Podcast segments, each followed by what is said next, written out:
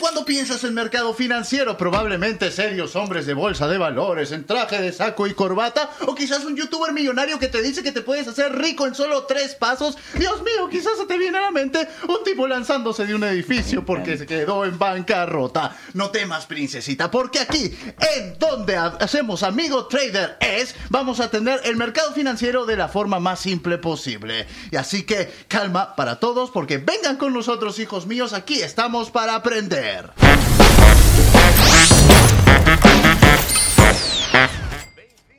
Bienvenidos al podcast Amigo Trader. Durante los siguientes episodios vamos a hacer todo lo relacionado con el mercado financiero y todo el viaje que tienes que llevar para lo mismo. Yo soy José Miguel Calderón. Muy probablemente me conocen por mi canal de YouTube El Dios de los Autos y hoy estoy acompañado de mi co-animador, mi amigo Pingüi. Les presento a Pingüi. Él es un experto en el mundo financiero y va a reemplazar a Sebastián porque ya sabemos que Sebastián es demasiado aburrido. Pingüi, ¿cómo estás? ¿Nos vas a contar un poco sobre el mercado financiero? Sí, les voy a contar mucho y si no te gusta te puedes ir yendo a la Ay, Dios mío. Bueno, vamos a continuar con Sebastián. Entonces, Sebastián, ¿puedes contarnos de qué se trata tu tema de hoy? Preséntate, por favor. Hola, José, hermano. Hola, Pingui. Hola, Derla, querida. ¿Cómo estás? Estoy bien. Mi nombre es Sebastián Suárez. Para los que no me conocen todavía, en redes aparezco como Sebastián Raya, el piso irreverente. Tengo estudios en economía y soy empresario de la inversión. Aterrizo inversiones reales a personas reales. En este podcast estamos ya aprendiendo a invertir con seguridad y propiedad. Espectacular. Sebastián es de Colombia, por si no lo han notado en su acento muy similar al del señor Escobar. Y también tenemos desde Brasil a Derla Cardoso, caballeros. Qué espectacular. Muchas gracias, Derla, por acompañarnos. Hola, José Miguel y Sebastián, mucho gusto venir aquí de nuevo. Soy Derla Cardoso, soy periodista especializada en el área de internacional y yo que hago es transmitir las informaciones de lo que pasa en el mundo para las personas que están en la casa, porque todo eso es muy importante para nuestros bolsillos y nuestros proyectos prácticos de la vida. Qué bonita manera de decir que es periodista. Bueno, Sebastián, eh, por favor, cuéntanos cuál es el tema Tengo de hoy. que intentar. No, mira que hoy vamos a hablar de un tema muy interesante para muchas personas, que es el tema de los commodities. Ajá. Sí, ¿sabes más o menos qué puedes llegar a ser? Absolutamente no. Nada, cero, cero, nunca. Pero habías escuchado la palabra. He escuchado la palabra commodities, sí. pero me suena comodidad, más no sé de qué se trata. Bueno, mira, es muy sencillo. O sea, el commodity es una materia prima. O sea, es el mercado de las materias primas. Sin embargo, no todas las materias primas pueden ser commodities. Así que tenemos que... Vamos a comenzar con definiciones. Pero es que es importante. Es una definición muy cortita. Ah, para que nunca, por favor, no se les puede olvidar jamás. Mira, un commodity, póngale cuidado, es el resultado de la extracción de recursos naturales, vegetales, minerales y animales. Eso es un commodity. Por ejemplo, ¿qué puede ser el resultado de la extracción vegetal? Por ejemplo. ¿Maíz? El maíz. El maíz, el trigo, exacto. Mineral. El oro. El oro. Sí. Mira que Hierro. En, el mineral es muy importante decir que es el recurso natural mineral en estado líquido, sólido y gaseoso. Epa. Entonces, sólido, ya lo dijimos. ¿Y cuál sería líquido, por ejemplo? Petróleo. Sí. El petróleo. Perfecto. ¿Y, gaseoso? El gas natural. El gas natural, sí. El gas natural. Para calentar las casas. Ajá. Mira que es muy intuitivo también. ¿Y el animal? Vacas. El ganado. Bovino, porcino. El resultado del ganado la leche, por ejemplo. Mi esposa dice que soy un toro, entonces soy un commodity. Tú serías un commodity, pero de los lindos. Mira, Sebas, y, los commodities entonces son, son materiales que no están todavía trabajados, no, no pasaron por ningún, ningún proceso. Son la base para que se puedan transformar. Vale. En, en, en todo tipo de manufactura. Claro, o sea, manufactura es el yogur. O sea, yo necesito leche para conseguir yogur. Yo necesito trigo para conseguir pan. Yo necesito oro para hacer joyería. Entonces, toda materia prima que podamos necesitar en nuestra industria, sea cual sea, va a ser un commodity. No. Cuando, cuando piensas que se piensas que quedando entendiste. fácil, Sebas entra. No, no y por qué. Porque tiene que cumplir tres características muy sencillas. Pero la más importante es el tema de la uniformidad. O sea, para que un commodity pueda ser considerado commodity, tiene que ser un producto primario que no tenga muchas diferencias entre ellos. Te voy a poner un ejemplo muy rápido, que es un ejemplo que me gusta mucho. El tema de la esmeralda. La esmeralda es muy parecida, o se puede, pues al final de todo es un proceso parecido al oro. Pero no puede ser considerado commodity porque no hay una esmeralda igual a otra. Oh. ¿Sí? Esa es una característica importante. Lo que no tenga uniformidad no puede ser considerado commodity. Y otra cosa es el mercado. Que yo pueda comprar algo a un precio muy similar en cualquier parte del mundo. De manera libre. vale. Y Pero. ¿cuál es, el- y cuál es el ejemplo más, ma- O sea, a mí me gusta mucho ese ejemplo, que es el tema, por ejemplo, de los diamantes. Los diamantes son iguales, o sea, tienen, tienen sus características, pero son muy parecidos entre ellos. O sea, tienen precios Yo internacionales. sé, no tengo ninguno. No, te voy a regalar uno. Así, si nos va bien en el podcast. Que voy a salir de aquí. Eso es una Mejor llamada que de yo atención. entre. Es una llamada de atención al novio de Derla. No tiene ningún diamante. Lo está diciendo de una manera Mira, abierta. es un indirectazo Es una muy indirecta, directo. Es una recomendación. No. Pero entonces, claro, no tiene, no se puede considerar un commodity como tal. ¿Por qué? Porque su mercado está muy controlado. Su o sea, el- creo que el 80% del mercado de diamantes mundial lo maneja solo una empresa, que es de Beers. Entonces, tampoco. ¿Sí me entiendes? Claro, claro. Pero entendemos el concepto Sí, que sí, sí, sí, Sí. queda bastante eso es un claro. commodity. Ahora bien, ¿cómo creen que se puede invertir en, el, co- en los commodities? Bueno, primero que nada me gustaría mencionar que si Sebastián está hablando de piedras preciosas y todo el tema es porque él trabaja con eso, así que te Sí. voy a ahorrar, te voy a ahorrar el público. Sí, yo estoy intentando aquí ganar alguno. Síganlo como Sebastián Irreverente, Sebastián guion bajo irreverente, ¿no? Guión bajo irreverente. Sebastián guion bajo, subguión, rayita abajo irreverente. En redes sociales también tenemos a Derla. ¿Cuáles son tus redes? Derla Cardoso en Instagram, Twitter. Espectacular. Y obviamente no dejen de seguirnos en nuestro canal de YouTube porque si solo nos estás escuchando, estoy seguro que vas a encontrar muy muy bonito poder vernos en YouTube como Amigo Trader es, en TikTok Amigo Trader Y es. en siempre Instagram, muy bien vestidos. Y siempre muy bien vestidos. Eso es lo mejor de todo, sí. Espectacular. Bueno, continúa, Sebas, por favor. No, les estaba preguntando que, bueno, ya sabemos que Bueno, es en un la commodity. bolsa entonces. Claro, ¿dónde se puede invertir en commodities? Bueno, yo estaba ¿O tratando cómo? de No, la ¿cómo? pregunta. ¿Cómo? Sí, se notó así horrible mientras A lo través de fondos, creo, de inversión. Ok, entonces, entonces eh, metodicemos. La primera, ¿cuál puede ser la primera opción? Fondos de, de inversión. Sí, fondos de inversión. Comprar físicamente oro y tenerlo en casa es... Esa es maravillosa. Claro, o sea, yo puedo, por ejemplo, con el oro, yo puedo comprar oro físicamente. No necesito estar, meterme en una bolsa de valores. Eso es supremamente válido. Es más, yo puedo invertir en, en trigo. O sea, yo puedo comprar trigo en teoría y revenderlo. Eso es una inversión. Es una inversión, Sí. claro. O sea, lo que hace una persona promedio en el mercado local de tu ciudad, pueblo natal, ¿eso es invertir en commodities? Es exactamente eso. Oh. Lo que pasa es que a veces nos complicamos mucho la vida con... Bueno, así son, bueno, somos los financieros, que a veces nos complicamos mucho para, para cobrar más. Ay, Pero serio, es no, eso. No lo noté. te- ¿No lo notas? ¿Cuál puede ser otra? Otra. Eh, Yo la doy, ¿te a ver. parece? La otra es comprar acciones de empresas especializadas Sí, en claro. extracción. Ah, ok, ok. O sea, comprar acciones, por ejemplo, mineras, comprar acciones petroleras. Eso es invertir de cierta manera, pero indirectamente. ¿Y una persona común y corriente puede hacer eso verdaderamente? No, por supuesto. O sea, es que realmente una acción, no sé, de ExxonMobil o de Aramco o de Glencore mm, no te tiene que costar más de 100 dólares. ¡Wow! Impresionante. Claro. Otra que es muy interesante, que son los CFDs, que vamos a hablar de ello.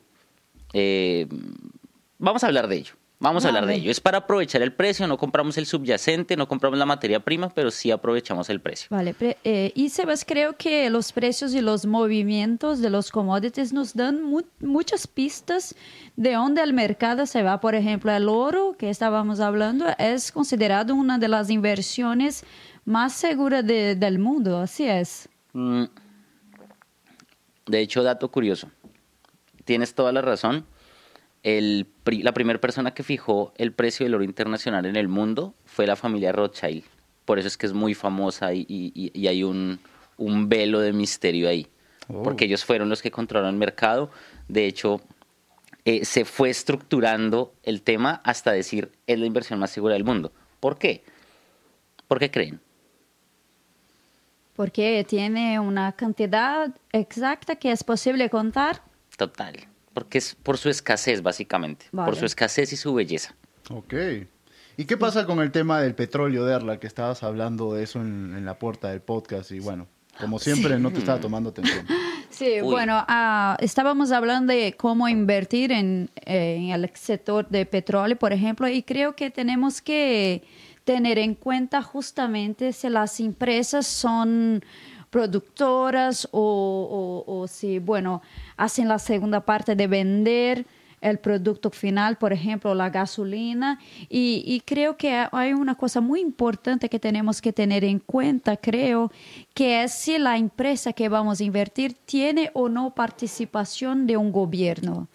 Porque, por ejemplo, si estamos hablando de Petrobras, Petrobras, perdón, que es una empresa muy grande, cotiza en bolsa, pero el gobierno brasil- brasileño es el mayor accionista de la empresa. Y lo que pasa a veces es que el gobierno puede intervenir de alguna manera para bajar los precios, por ejemplo. Eso se pasó en este año cuando el petróleo su- subió muchísimo por la guerra. ¿Y por qué subió? Porque Rusia es el tercer mayor productor de petróleo del Sí. mundo y cuando la guerra empezó, las personas se quedaron con preocupaciones que, que la oferta sería afectada. Claro, de, de hecho, de hecho, mira que no sabía, voy a confesar, es de sabios confesar la ignorancia, no sabía que, que el accionista mayoritario de Petrobras era, el, era el, el- el Estado brasilero, Sí. pero es algo que se ve mucho en el petróleo. Por ejemplo, Aramco. Aramco es una empresa petrolera que el mayor accionista es la familia, Sí, saudita. la familia saudita, Wow. PBDSA, Y, El mayor accionista es el Estado venezolano. tiende a ser peligroso para el, el inversionista. No, no es que es peligroso, es que tiene que saber para tener en cuenta cuánto va a poner al mejor momento. Por, volviendo al caso de Petrobras, por ejemplo, cuando los precios subieron, entonces el gobierno actuó en la empresa, sacó dos precedentes de la empresa para hacer de alguna manera que los precios bajasen. claro. Y para los accionistas, bueno, esto no es una buena cosa porque van a perder en, las, en los lucros. Pero para los consumidores finales de Brasil, por ejemplo, es bueno porque los precios van a bajar. El mercado del petróleo es muy controlado. Lo- y, y el problema del mercado del petróleo, y me parece peligroso decir que a diferencia del oro, me parece peligroso porque el oro también es importante, es que el petróleo sí está en la vida cotidiana. Sí, sí, sí, afecta O sea, nuestra afecta vida. la vida directamente. O sea, no solamente por tanquear la gasolina, eh, por tanquear nuestro carro con gasolina, sino cuántos, cu- o sea, cuántos productos tienen o contienen derivados del petróleo realmente son gigantes. Yo diría que hoy por hoy el petróleo es, el- el- es la materia prima más importante del planeta. Entonces, eso es importante to- tomarlo en cuenta y hay algo que es la OPEP. ¿Es, Sí, ¿Afecta? sí, ¿Crees que afecta? Hay todo que ver con que lo estamos hablando aquí, que es la OPEP, que estábamos hablando de los sauditas ahorita. Por ejemplo. Es un grupo de países productores de petróleo. Aquí tengo una lista. Si encuentro Irán, Irak, Arabia Saudita, Venezuela y otros países africanos que básicamente se juntan para decidir cuánto los países productores van efectivamente producir de barriles y así controlar la cantidad de petróleo que hay en el mercado. Claro, entonces digamos que, de hecho dijiste los fundadores, te faltó Kuwait. Es- los, o sea, Sí, los cuatro sí, que que compraste esos y Kuwait son los fundadores de la OPEP en el 62 y ahorita son 13 países que lo componen. Sí, Imagínate que esto de la OPEP sí lo conozco porque mi canal, que es de autos, Sí. eh, hice un video justamente cuando sube el combustible en toda Latinoamérica y creo que fue a nivel mundial. Y una de las cosas con las que me topé en las noticias que estaba leyendo mientras investigaba para mi video es que otros competidores han dejado de invertir miles de millones en el desarrollo de la extracción y refinamiento del petróleo porque ahora la industria de la movilidad se dirige hacia la electrificación. Sí, pero, sí, pero aún estamos viviendo la era del petróleo. Yo creo que eh, están sí invirtiendo mucho y corriendo atrás de eso, pero aún el petróleo es el producto que es fundamental eh, en la vida. es- estamos hablando de décadas. En de el mundo décadas real, entonces, la electrificación de la movilidad es más marketing de los gobiernos, como por ejemplo Joe Biden, que todo el tiempo dicen, no, que en Estados Unidos ya estamos ya a paso de dejar el petróleo atrás. Eso es más marketing que realidad. No, creo que, es, que están invirtiendo, Es una- sí, pero despacio. Sí. Todavía la cosa camina un poco Mira, demasiado si, si despacio. el, si- si- si el negocio es la electrificación, pues hay que invertir en empresas que se enfoquen en eso. O sea, así de sencillo, ¿sí me entiendes? Sí. Entonces, es muy importante ahora decir, como estamos hablando de oro, el oro crece o tiende a crecer mucho en las crisis. Eh, el petróleo hay que tener en cuenta componentes hasta meteorolo- meteorológicos. O sea, Casi por- que no sale, ¿eh? Que sí, me, me- me costó, o sea, lo tenía muy rápido en mi cabeza, pero me costó. Parece un poco como español. Pero también en el oro hay que tener en cuenta la extracción. Básicamente, ¿qué es lo que quiero decir con esto? Lo que quiero decir es que si uno quiere invertir en petróleo, en trigo, en oro, en lo que uno quiera, se puede hacer, ¿sí me Sí. entiendes? Pero se tiene que conocer. O sea, yo estoy seguro y me encantaría que este podcast, por ejemplo, llegara a los campesinos. Porque los campesinos, ¿quién es más experto en el mercado agrícola que los mismos Sí, campesinos? verdad. O sea, Los ¿quién más sabe del precio que ellos? Y ellos dicen, no, pero es que la inversión queda muy alejada para mí. No, no es muy alejada, es muy aterrizada. Pero entonces si llegase un campesino y te dijera, José, me gusta, conozco, ¿dónde puedo comprar y dónde puedo invertir en la bolsa? ¿En qué bolsas de valores puedo invertir en materias primas? ¿Qué les dirías? ¿Saben? No tengo idea. Porque mira que es algo muy importante. Nosotros no podemos cerrar esta charla muy divertida Divertidísimo. no, no, yo me divierto. No, no me cabe duda. En eso estoy segurísimo. Pero entonces, claro, no, o sea, ¿dónde se invierte? Porque mira que mucha gente piensa que uno puede comprar oro en la bolsa de valores normal, o sea, en la bolsa de valores de Nueva York. Eso es mentira. Hay bolsas de valores especializadas ¿En serio? en materias primas. Sí. No sé si sabían. No, de la no bolsa idea. de Chicago, creo. Mira que esa es una. Hay tres, hay tres bolsas importantes que se dividen el, el contrapeso. ¿Sí? La primera está enfocada, digamos, es muy fuerte en productos agrícolas. O sea, si ustedes quieren invertir en productos agrícolas, vayan a la bolsa de Chicago. Vale. Que es- eh, soy pésimo pronunciando el inglés. Por favor. Y yo con el español, entonces. Chicago Board of Trade. ¿Sí? Chicago Ahora, si quieres invertir en energía, petróleo, gas, todo este tema, tienes que ir a la NYMEX, a la New York Mercantile Exchange. Y si quieres invertir en metales, la dura de la dura, la que determina todo el mundo del oro, es la London Metal Exchange en Londres. Vale. Espectacular. ¿Lo sabías? No tenía ni la más Ay, mínima idea, son- pero creo son que buenos datos, útil, son buenos esos datos son buenos cocteleros. datos, en verdad. Son Sí. buenos datos, son bastante útiles para las personas que nos están escuchando y viendo por YouTube, porque al final del día puedes querer invertir, pero si no sabes dónde invertir, Sí, ¿cómo lo haces? es verdad. Muy Y mira que no importante. aparece tan fácil en Google. O sea, no aparece ni siquiera en Google. Es, es muy curioso, pero es un mercado muy rentable. Mm, mm, hay que saber, pero uy, si, si te quieres meter en, si quieres vivir tu vida con adrenalina, las materias primas son muy Y en Exnova también podemos invertir en, en oro, en esas cosas. Sí, claro. De, mm, ay, es una sorpresa. Sigamos y ahorita les digo. Espectacular. Y también vamos a recomendarle a Sebas que invierta en el curso de inglés del peladito de cambio. Bueno, entonces, vamos al siguiente segmento del programa La vida financiera sin complicaciones, donde presentamos uno o más ejemplos de situaciones financieras que puede tener una persona normal en la vida diaria según lo que ustedes nos están enviando a nuestras redes sociales. Entonces vamos a comenzar con el caso de hoy, por supuesto con la respuesta acertadísima de nuestros expertos. Hoy nos saluda Francisco. Francisco tiene 35 años, dice, y tiene pocos ahorros. Me gustaría invertir en oro o petróleo, justamente, pero tengo muy poco conocimiento. ¿Qué me aconsejan? A ver. Verla, por favor, ¿qué es la...? ¿Quieres comenzar? No, no, puedes comenzar ¿Puedo tú comenzar y yo? yo complemento, creo. Mira, Claro. mira que, que, que de hecho para allá va el programa eh, de lo que hablamos. Eh, si quieres invertir en petróleo, Sí. tienes que saber de petróleo. O sea, si, o sea, si sabes de petróleo, puedes invertir en petróleo, pero te recomendaría que invirtieras mejor o posiblemente, al, al menos al inicio, en petroleras. O sea, invierte en acciones de empresas grandes, grandes, petroleras. Importante el tema que dices de lo de la participación estatal, eh, pero invierte en eso.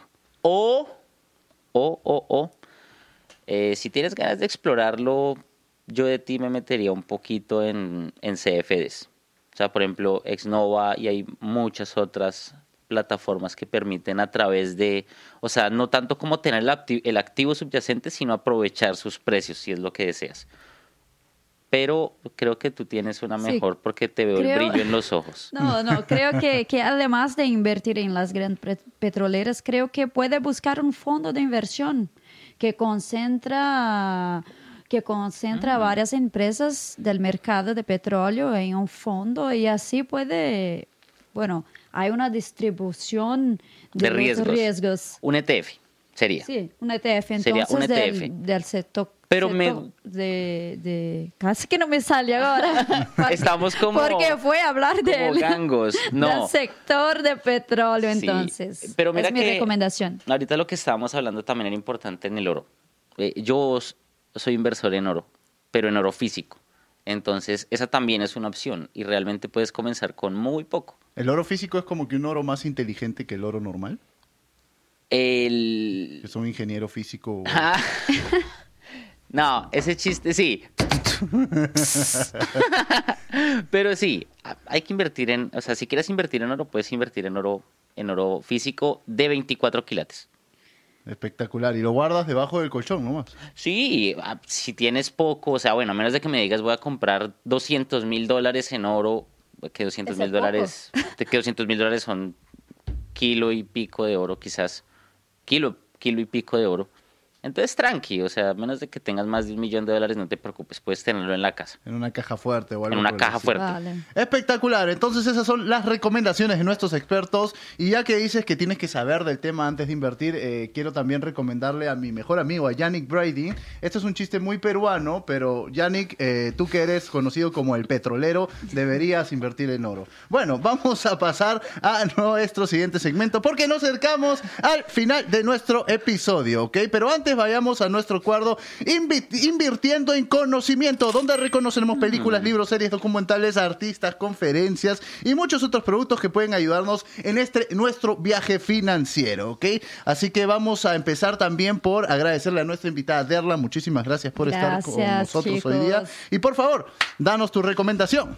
Bueno, quiero recomendar un libro hoy que me gustó mucho, tiene mucho, mucho que ver con mi historia personal, que es Los secretos de la mente millonaria de T. Harv Eker, que es un libro que, bueno, va a mostrarte que a veces llevamos con nosotros algunos pensamientos que oímos, escuchamos cuando niños que, que afectan nuestra vida. Entonces, por ejemplo, si, es- si ha escuchado mucho cuando era crianza eh, frases como ah, no, no podemos eso porque somos pobres o si nacemos pobres vamos a morir pobres. Entonces, este tipo de, de cosas que nosotros, si oímos eso cuando, cuando niños, pu- puede ser que estemos cargando esto por nuestras vidas. Esto es como que está nos atracando un poco. Entonces,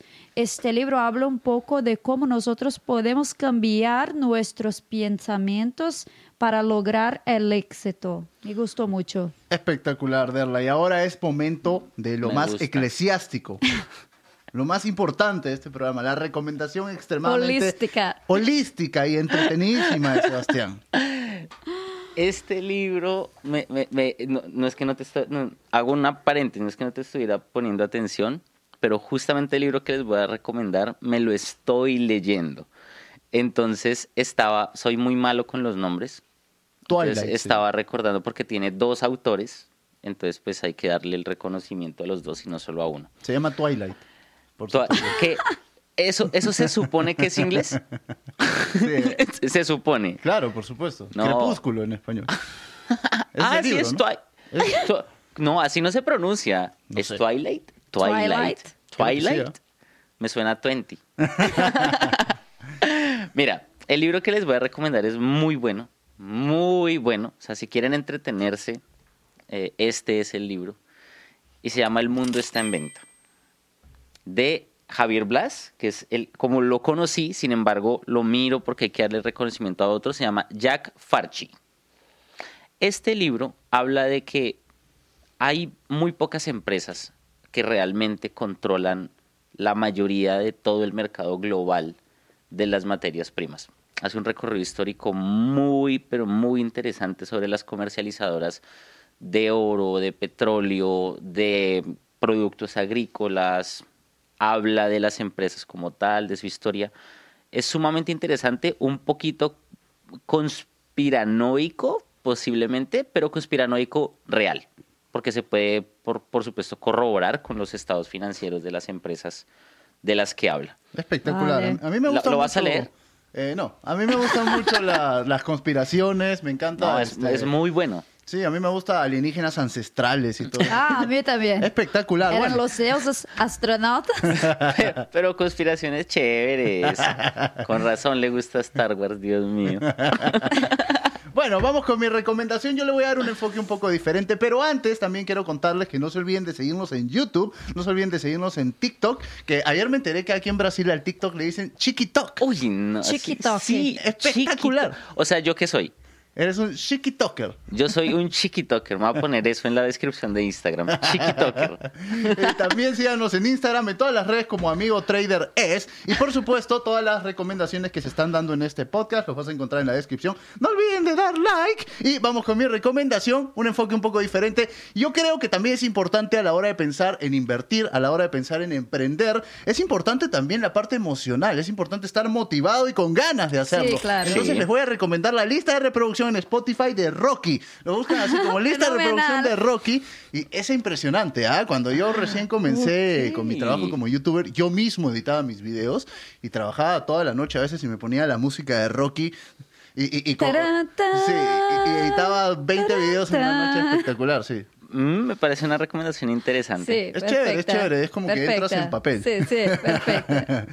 y bueno, entonces en este momento Me vamos a pedirle muchísimas gracias a Derla por acompañarnos, pero un momento necesitamos eh, dejarte a un lado porque esto Claro. solamente Ah, involucra a Sebastián y a mí. ¿Estás listo, Sebastián? Estamos listos. Excelente, porque vamos con la hora del fight.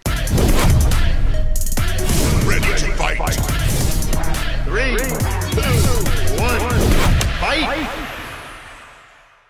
Este segmento se llama La Hora del Fight y es donde Sebas y yo vamos a abrir la plataforma Exnova en donde vamos a poder ver diferentes categorías, ¿ok? La herramienta es súper completa y tiene muchísimas categorías que podemos ahondar. Y bueno, Sebas, vamos a ver qué tenemos para hoy. Hoy lo vamos a hacer muy directo y muy al grano. Vamos a hacer una operación en oro. Ok.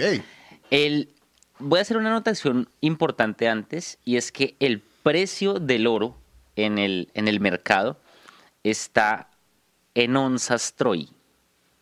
O sea, el, el- el- el- el- la- el precio del oro que aparece, que el precio está, el oro está a dos mil dólares, a 1500, a 2500. La medición es la onza Troy. ¿Qué es la onza Troy? 31,10347 gramos de oro. ¿Listo? Ok. ¿Se te lo aprendiste? No. 31, 10, 1034, 7 gramos. ¿Por qué es una onza. Qué loco, ¿eh? porque cada es oro. Es oro. Cada pequeñita pieza vale, ¿ok? Cuenta. Entonces, eh, vamos a hacer la operación. Mm, miremos, vamos a hacer una operación, esta vez, digamos, de venta. Eh, recordemos que el oro, el tema es, un, es del mercado de futuros. Entonces, mira, aquí vendimos. ¿Listo? Vendimos a 1.766 dólares. Ujú. Y miremos a ver qué pasa. Ya, es cierto. Entonces vamos a ver todo esto muy acelerado y vamos para allá.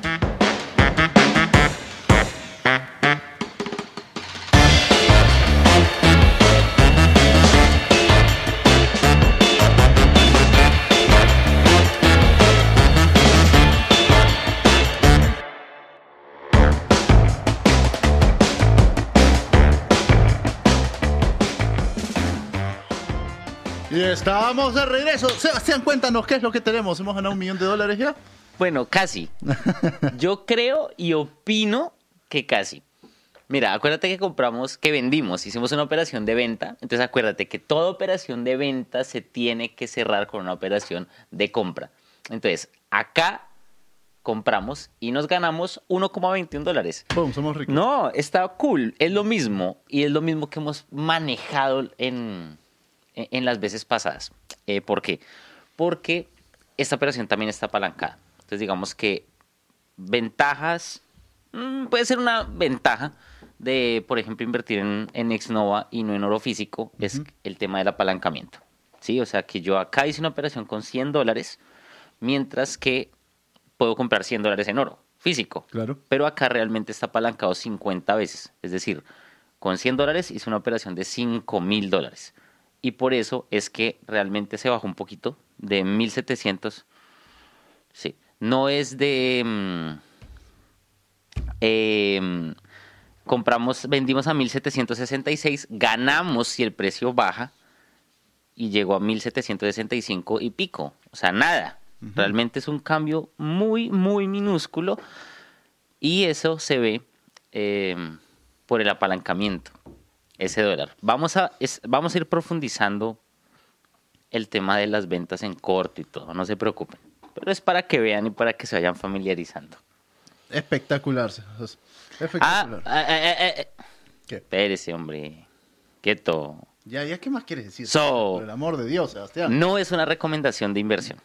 No es, no les estoy diciendo inviertan en oro. Por favor, analicen primero, vean primero el podcast, muy juiciosos. Y acuérdense que esto es una cuenta demo. ¿Listo? Todo esto son operaciones ficticias. O sea, es en tiempo real, pero es con dinero ficticio. ¿Listo? O si no, pueden hacer como yo y simplemente poner 200 dólares, invertir y a ver qué pasa. Y esto fue la hora del fight. Bueno, chicos, muchísimas gracias por acompañarnos. Quiero agradecerle a mis compañeros, a Derla y a Sebastián. Muchísimas gracias por estar con nosotros. Ha sido bastante increíble, ha sido bastante Sí. entretenido, muy Sí. ilustrativo este Sí, episodio, efectivamente. Creo que hemos aprendido mucho sobre cómo invertir en algunos bienes que están al alcance de todo el mundo. Así que, bueno, si quieren dar una despedida y contarnos sus redes sociales nuevamente, yo encantado de escucharlos. Muchas gracias chicos de nuevo por invitarme. Me encantó. Creo que está siendo realmente mucho entreten- muy entretenido y también estamos aprendiendo mucho en este podcast. Bueno, pueden encontrarme en las redes sociales como Derla Cardoso. Mucho gusto. No, me encantó verla, quería tenerte. Espero que no sea la última vez, por favor. De verdad, gracias, José. Eh, este, este fue muy interesante. Creo que es un episodio que muy Sí. poca gente habla. Se habla mucho de acciones, se habla mucho, pero muy Sí. poco a profundidad de lo que hablamos hoy. Me gustó bastante. Eh, tenemos que sacar segunda, tercera y cuarta temporada para poder profundizar como se merece, pero eso depende de ustedes y que les guste.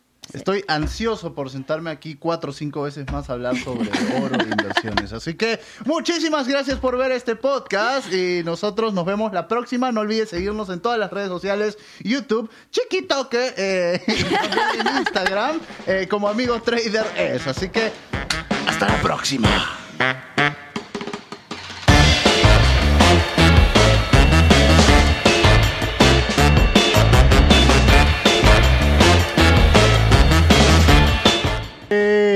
Yo no tenía ni idea, porque no soy una persona que siga estas cosas.